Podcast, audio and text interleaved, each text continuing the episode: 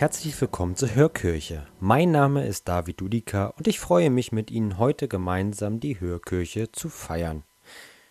Beginnen wir diese gemeinsame Zeit im Zeichen des Kreuzes, im Namen des Vaters und des Sohnes und des Heiligen Geistes. Amen. Als ich den Lesungstext das erste Mal las, fielen mir mehrere Schlagzeilen ein, die ich in der Vergangenheit gehört habe. Millionäre aus Deutschland wollen höher besteuert werden. Immer weniger Menschen haben mehr Vermögen als die Gesamtbevölkerung. Die Schere zwischen arm und reich wird immer größer. Armut und Reichtum, eine never-ending Story, denn die Menschheit bekommt es scheinbar damals wie heute nicht hin, einen gemeinsamen Wohlstand zu schaffen. Eigentlich traurig. Paulus hat eine Antwort auf dieses Problem, seinen schon damals formulierten Brief, hören wir nun in der heutigen Lesung. Lesung aus dem zweiten Brief des Apostels Paulus an die Gemeinde in Korinth. Schwestern und Brüder, wie ihr an allem reich seid, an Glauben, Rede und Erkenntnis, an jedem Eifer und an der Liebe, die wir in euch begründet haben, so sollt ihr euch auch an dem Liebeswerk mit reichlichen Spenden beteiligen.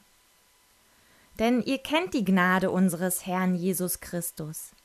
Er, der reich war, wurde euretwegen arm, um euch durch seine Armut reich zu machen. Es geht nicht darum, dass ihr in Not geratet, indem ihr anderen helft. Es geht um einen Ausgleich. Im Augenblick soll euer Überfluss ihrem Mangel abhelfen, damit auch ihr Überfluss einmal eurem Mangel abhilft. So soll ein Ausgleich entstehen. Wie es in der Schrift heißt, wer viel gesammelt hatte, hatte nicht zu viel, und wer wenig hatte, hatte nicht zu wenig.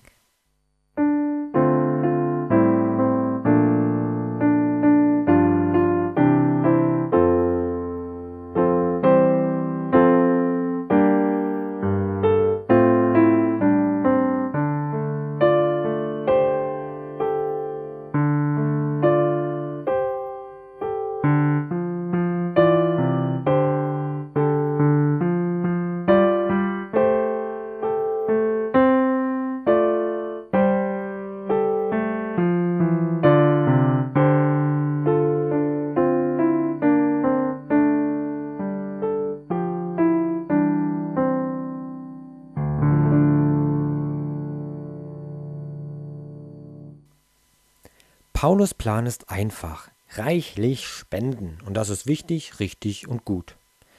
In unserer komplexen Welt können und müssen wir jedoch etwas weiterdenken, wenn es ums Thema Armut geht. Denn wie unsere Welt, so ist auch Armut ein vielschichtiges Thema und hat viele Gesichter. Ein Beispiel sei neben der finanziellen Not genannt. Beziehungsarmut. Diese Form der Armut trifft finanziell Benachteiligte wie Reiche. Wenige oder keine Kontakte zu anderen lassen diese vereinsamen. Und gerade die Pandemie hat diese Form der Armut intensiviert. Mit Sicherheit können Sie weitere Formen der Armut ergänzen, die Ihnen vielleicht im Alltag begegnen. Kirche im Kollektenkorb ist oder ob ich eine Hilfsorganisation oder Initiative vor Ort unterstütze, vieles ist möglich. Und selbst der Einkauf kann dazu genutzt werden, Armut zu lindern. Denn in einer globalisierten Welt hat mein Handeln hier Auswirkungen auf Menschen am anderen Ende der Welt.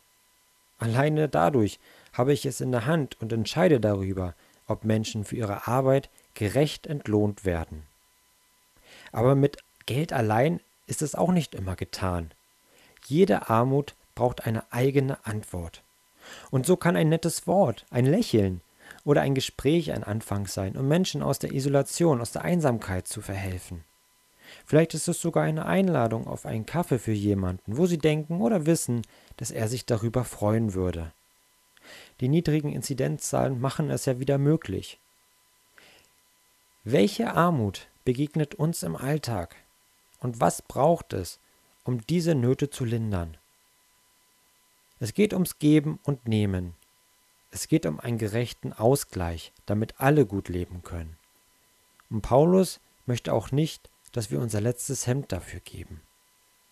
Eigentlich klingt das richtig gut und eigentlich klingt das auch nicht unmöglich, oder?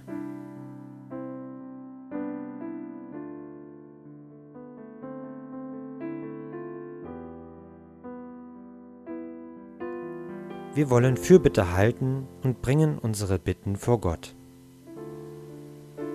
Schenke uns ein sehendes Herz, damit wir die Not unserer Mitmenschen wahrnehmen.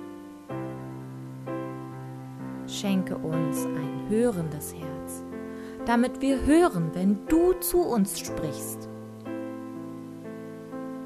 Schenke uns ein liebevolles Herz, damit wir jedem Hilfesuchenden Achtung begegnen können. Schenke uns ein mitfühlendes Herz, damit wir die Not im anderen erspüren können. Schenke uns ein mutiges Herz, damit wir beherzt handeln können, wenn wir gebraucht werden. Schenke uns ein weites Herz, damit wir unsere Enge überwinden und Schritte des Friedens tun können. Wir bitten dich, erhöre uns. Guter Gott, du bist mit uns. Erhöre unsere Bitten. Dafür danken wir dir. Amen. Lassen Sie uns gemeinsam das Gebet sprechen, das uns Jesus selbst gelehrt hat. Vater unser im Himmel, geheiligt werde dein Name dein Reich komme, dein Wille geschehe, wie im Himmel, so auf Erden. Unser tägliches Brot gib uns heute und vergib uns unsere Schuld, wie auch wir vergeben unseren Schuldigern. Und führe uns nicht in Versuchung, sondern erlöse uns von dem Bösen. Denn dein ist das Reich und die Kraft und die Herrlichkeit in Ewigkeit. Amen. Das war die Hörkirche für diese Woche. Ich wünsche Ihnen eine gute Zeit, ein offenes Herz für die Menschen um Sie herum. Genießen Sie die Zeit, da wo Sie jetzt sind. Und für all unser Tun segne uns und unsere Lieben nah und fern, der gute Gott, im Namen des Vaters und des Sohnes und des Heiligen Geistes. Amen. Tschüss und bis bald.